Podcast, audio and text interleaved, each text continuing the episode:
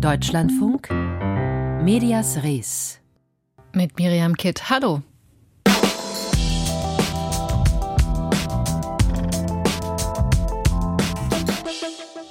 Eine Journalistin wurde ermordet, 100 haben ihre Arbeit fortgesetzt. Das ist das Credo eines neuen Rechercheprojekts, das international Desinformation und Hasskampagnen auf den Grund geht.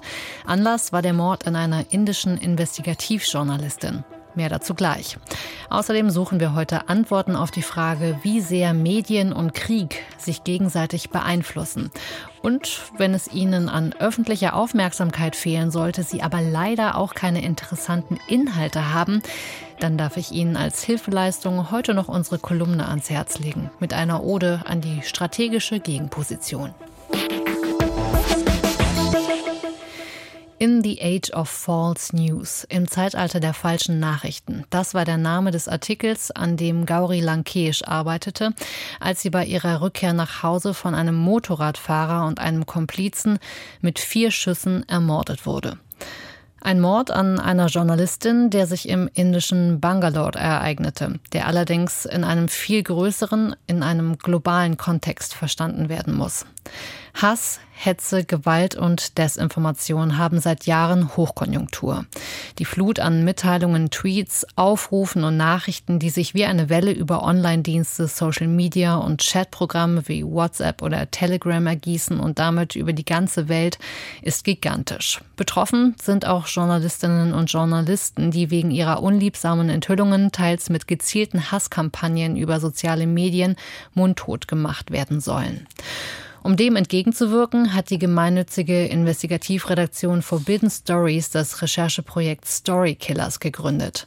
Recherchen, die sich vor allem mit Desinformation und der Maschinerie dahinter beschäftigen, werden seit dem 14. Februar in unzähligen Medien veröffentlicht. Das internationale Netzwerk reicht unter anderem von der französischen Le Monde über die South China Morning Post in Hongkong, die italienische La Repubblica hin zu Rappler auf den Philippinen und der Washington Post in den USA. USA. In Deutschland sind die Wochenzeitungen Die Zeit, der öffentlich-rechtliche Sender ZDF und das Magazin Der Spiegel beteiligt. Und mit Laura Höflinger vom Spiegel habe ich vor der Sendung sprechen können. Sie ist Indien-Korrespondentin des Spiegel und von ihr wollte ich zunächst mehr über Gauri Lankesh wissen, die Journalistin und Aktivistin, die mit ihrer Ermordung in Bangalore den Anstoß für das Projekt Storykillers gegeben hat. Gauri Lankesh war in Bangalore sehr bekannt. 2017, als sie ermordet wurde, war ich gerade nach Bangalore gezogen und als die Nachricht von ihrem Mord die Runde machte, konnte man das eigentlich gar nicht fassen. Lankesh hat viele Eisen im Feuer gehabt. Sie hat viele Themen angegangen. Man muss fast sagen, ähm, was gab es, ähm, worüber sie nicht geschrieben hat. Sie hatte ihr eigenes Magazin, ähm, sie hatte eine eigene kleine Redaktion, sie hat über korrupte Politiker geschrieben, sie hat über illegale Bergbauprojekte geschrieben und worüber sie sehr, sehr viel geschrieben hat, war der Hindu-Nationalismus, eine Ideologie, die das Denken des indischen Premiers Narendra Modi prägt. Und warum war in diesem Zusammenhang Desinformation und falsche Nachrichten, warum war das für Sie so ein wichtiges Thema? Ähm, Lankesh war immer Zielscheibe von Hass und Hetze. Eine, äh, gute Freundin von ihr hat im Interview mir erzählt, früher kam der Hass mit der Postkarte. Also früher äh, haben, haben Leute auf Postkarte gemeine Dinge geschrieben und dann anonym mit der Post verschickt.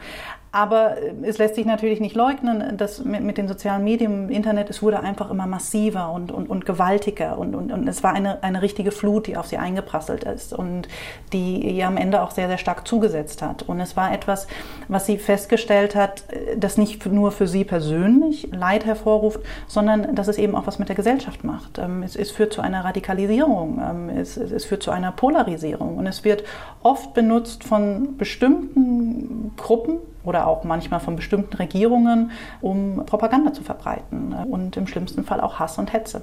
Und, und Sie haben es am Anfang schon gesagt, Ihr, Ihr letzter Artikel, der erst nach Ihrem Tod veröffentlicht wurde, hat sich genau mit diesem Thema beschäftigt ähm, und mit diesen Lügen, die teils mit staatlicher Erlaubnis oder Hilfe verbreitet wurden.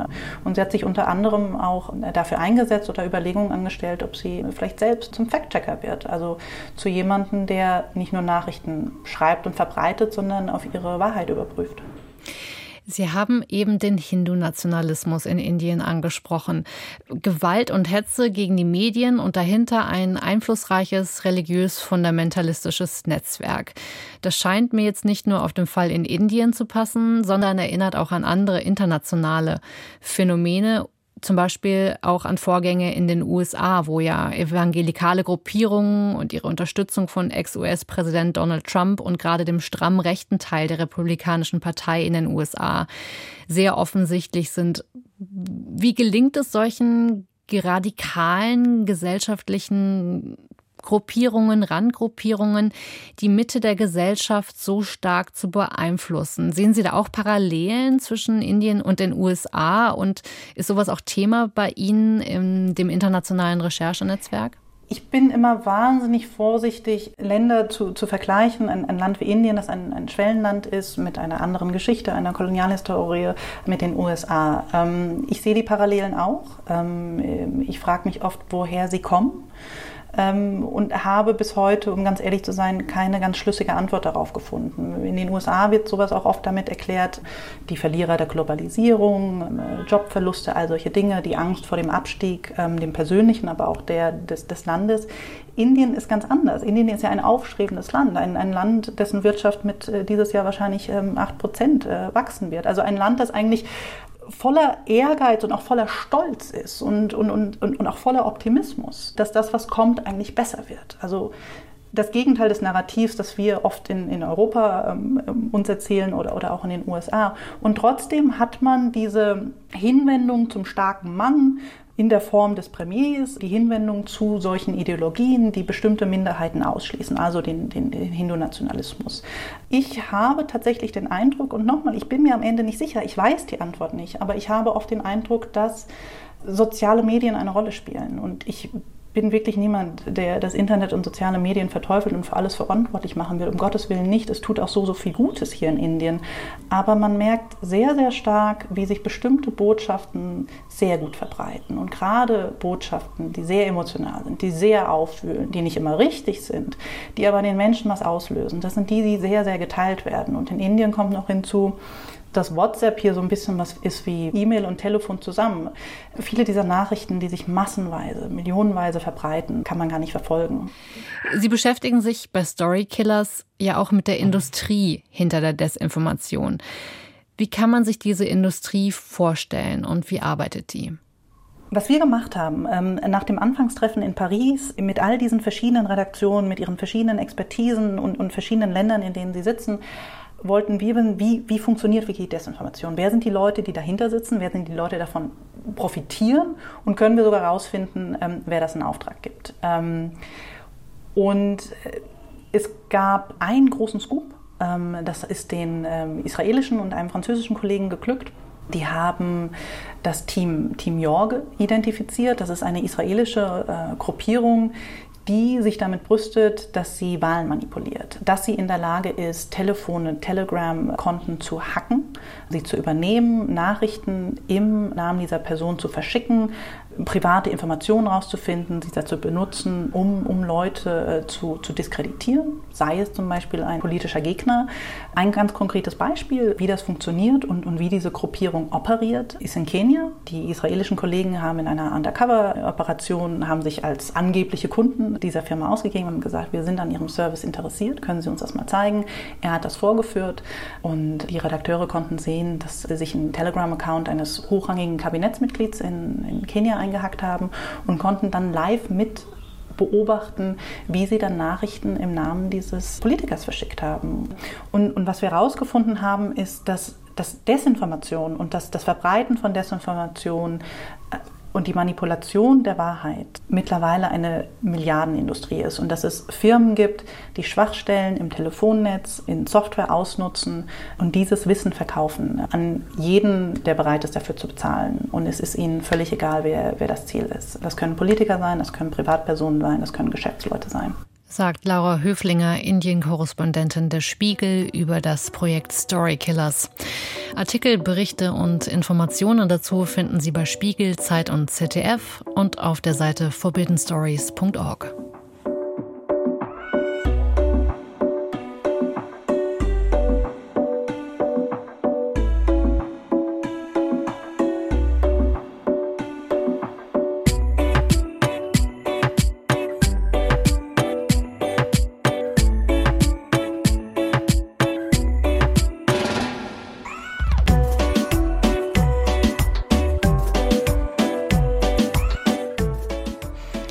bleiben noch kurz beim Thema Indien und bei internationalen Medieninstitutionen.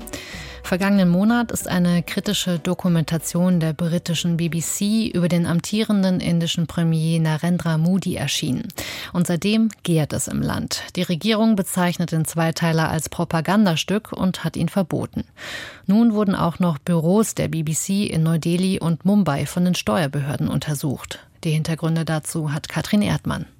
Die Büros des britischen Senders BBC in Neu-Delhi und Mumbai haben die Steuerbehörden genau unter die Lupe genommen, Arbeitswerkzeuge wie Laptops, Telefone und Unterlagen beschlagnahmt, um alles, wie es seitens der Behörden hieß, zu untersuchen und anschließend natürlich zurückzugeben. Der Sprecher der hindu-nationalistischen Partei, Gaurav Patya, es ist die schlimmste Rundfunkanstalt der Welt. Und was traurig ist, ist, dass die Propaganda der BBC mit der der Oppositionspartei übereinstimmt. Wir alle wissen, wie das Land unter der Führung von Modi vorankommt und sich auf den G20-Gipfel vorbereitet der im September ausgerichtet wird und zu dem man natürlich keine schlechten Schlagzeilen braucht. Möglicherweise hat der Urteilsspruch vom obersten Gerichtshof vergangene Woche das Fass zum Überlaufen gebracht. Die Richter hatten gegen ein Komplettverbot der BBC-Dokumentation entschieden, so wie es der Regierung am liebsten gewesen wäre. Der britische Sender hatte im Januar an seiner Doku die Verstrickungen Narendra Modis in die Aufstände gegen Muslime 2002 im Bundesstaat Gujarat untersucht.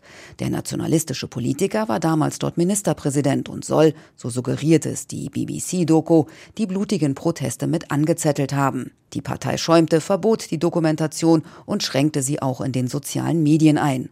Ohne auf die Durchsuchung einzugehen, sagt Parteisprecher Patja, die Geschichte der BBC war schon immer düster und hatte einen schlechten Ruf. Sie zielte immer darauf ab, den Ruf Indiens zu trüben.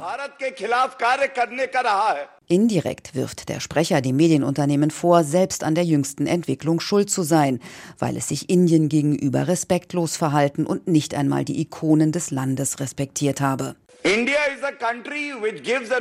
Indien ist ein Land, das jeder Organisation und jedem Einzelnen eine Gelegenheit bietet, solange man bereit ist, sich an die Verfassung des Landes zu halten, solange sie keine versteckten Absichten haben, solange sie kein Gift spucken und solange die Tatsachen, die sie an die Öffentlichkeit bringen und verbreiten, eine Grundlage haben. The facts that you bring out in public domain and you disseminate und das nicht je nach Laune und Fantasie passiere. Das werde man nicht ertragen. Zugleich fügte er hinzu, die Untersuchungen der Steuerbehörden hätten nichts mit der Regierung zu tun. Die BBC selbst gab sich kooperativ und zuversichtlich, dass sich alles aufklären werde. Katrin Erdmann über das Vorgehen gegen die BBC in Indien.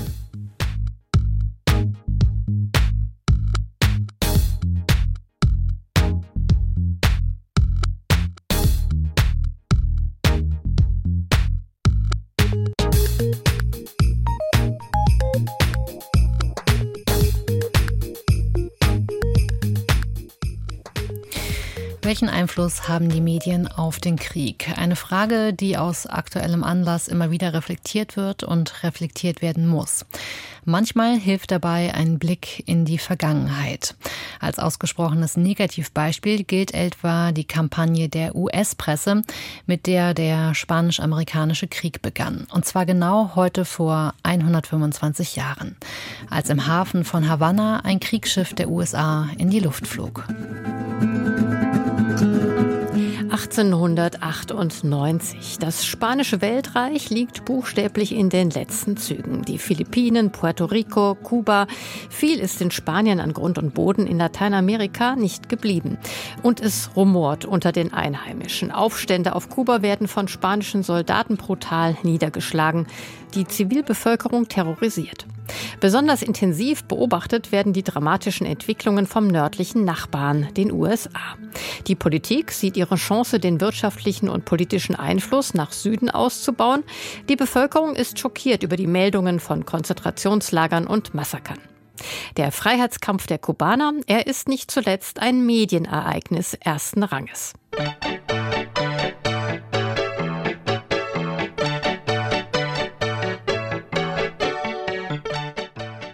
Just zu dieser Zeit streiten zwei Zeitungstycoons über die Vormachtstellung in der wichtigsten Stadt der USA in New York. Joseph Pulitzer und William Randolph Hearst. Pulitzer ist ein Einwanderer und Self-Made-Millionär, der die Presselandschaft mit Investigativberichterstattung, aber auch mit rücksichtslosen Sex-and-Crime-Skandalgeschichten revolutioniert hat. Hearst, reicher Sohn eines Bergbau-Tycoons, macht es ihm nach, strebt nach Macht und Einfluss. Zeitungsverkäufer prägen das Bild der Stadt, die durch immer neue Immigrationswellen aus allen Nähten zu platzen scheint. Pulitzer und Hearst kämpfen mit kleinen Preisen und großen Schlagzeilen um jeden einzelnen Leser, werben sich gegenseitig Autoren, Karikaturisten und vor allem Cartoonisten ab. Die beliebte Cartoonfigur Yellow Kid wird bald zum Symbol für Boulevardjournalismus. Yellow Journalism wird er bis heute in den USA genannt. First sees a developing story in Cuba. Wie Hearst-Biograf David Nasso PBS erzählte, erkennt der Pressezar schnell die Sprengkraft dieser besonderen Story. Mit den Spaniern als den Bösewichtern, den Kubanern als der Jungfrau in Not und dem Helden William Randolph Hearst und der amerikanischen Regierung, die zu den Rettern der armen Kubaner werden sollen.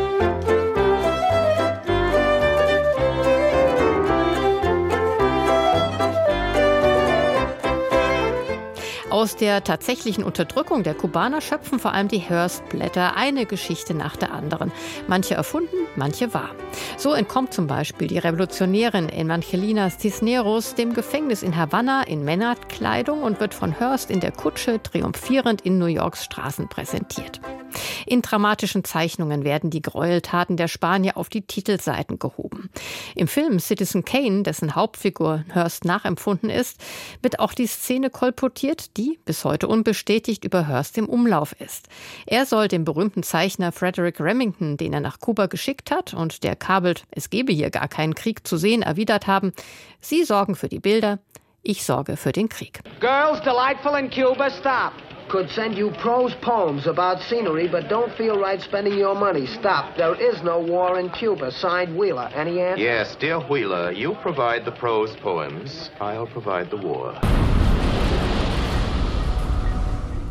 Am 15. Februar 1898 kommt es zu der Eskalation, auf die Teile der US-Politik mit dem aufstrebenden Vizemarineminister Theodore Roosevelt und die Blätter der Yellow Press nahezu hingefiebert haben.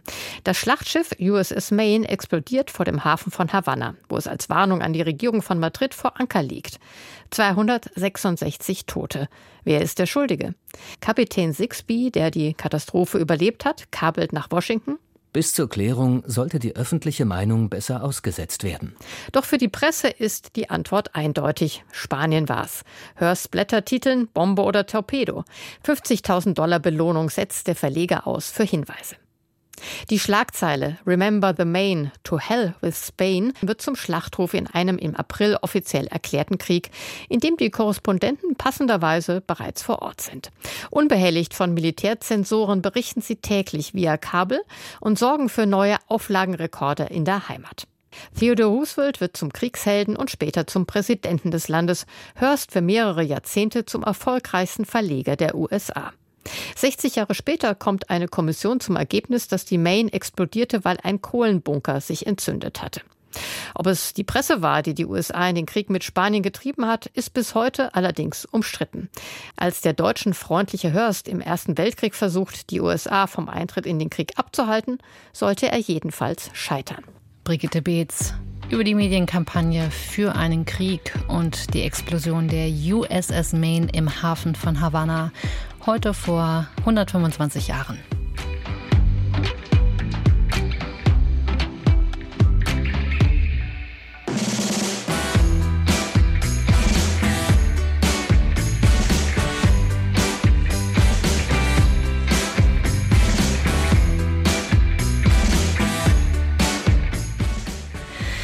Wenn Ihnen konstruktive Debatten einfach zu anstrengend sind und Sie lieber auf absurde Gegenmeinungen als Schlagzeilengarant und Einnahmequelle setzen, dann hat unsere Kolumnistin diese Woche ein paar ganz heiße Tipps für Sie.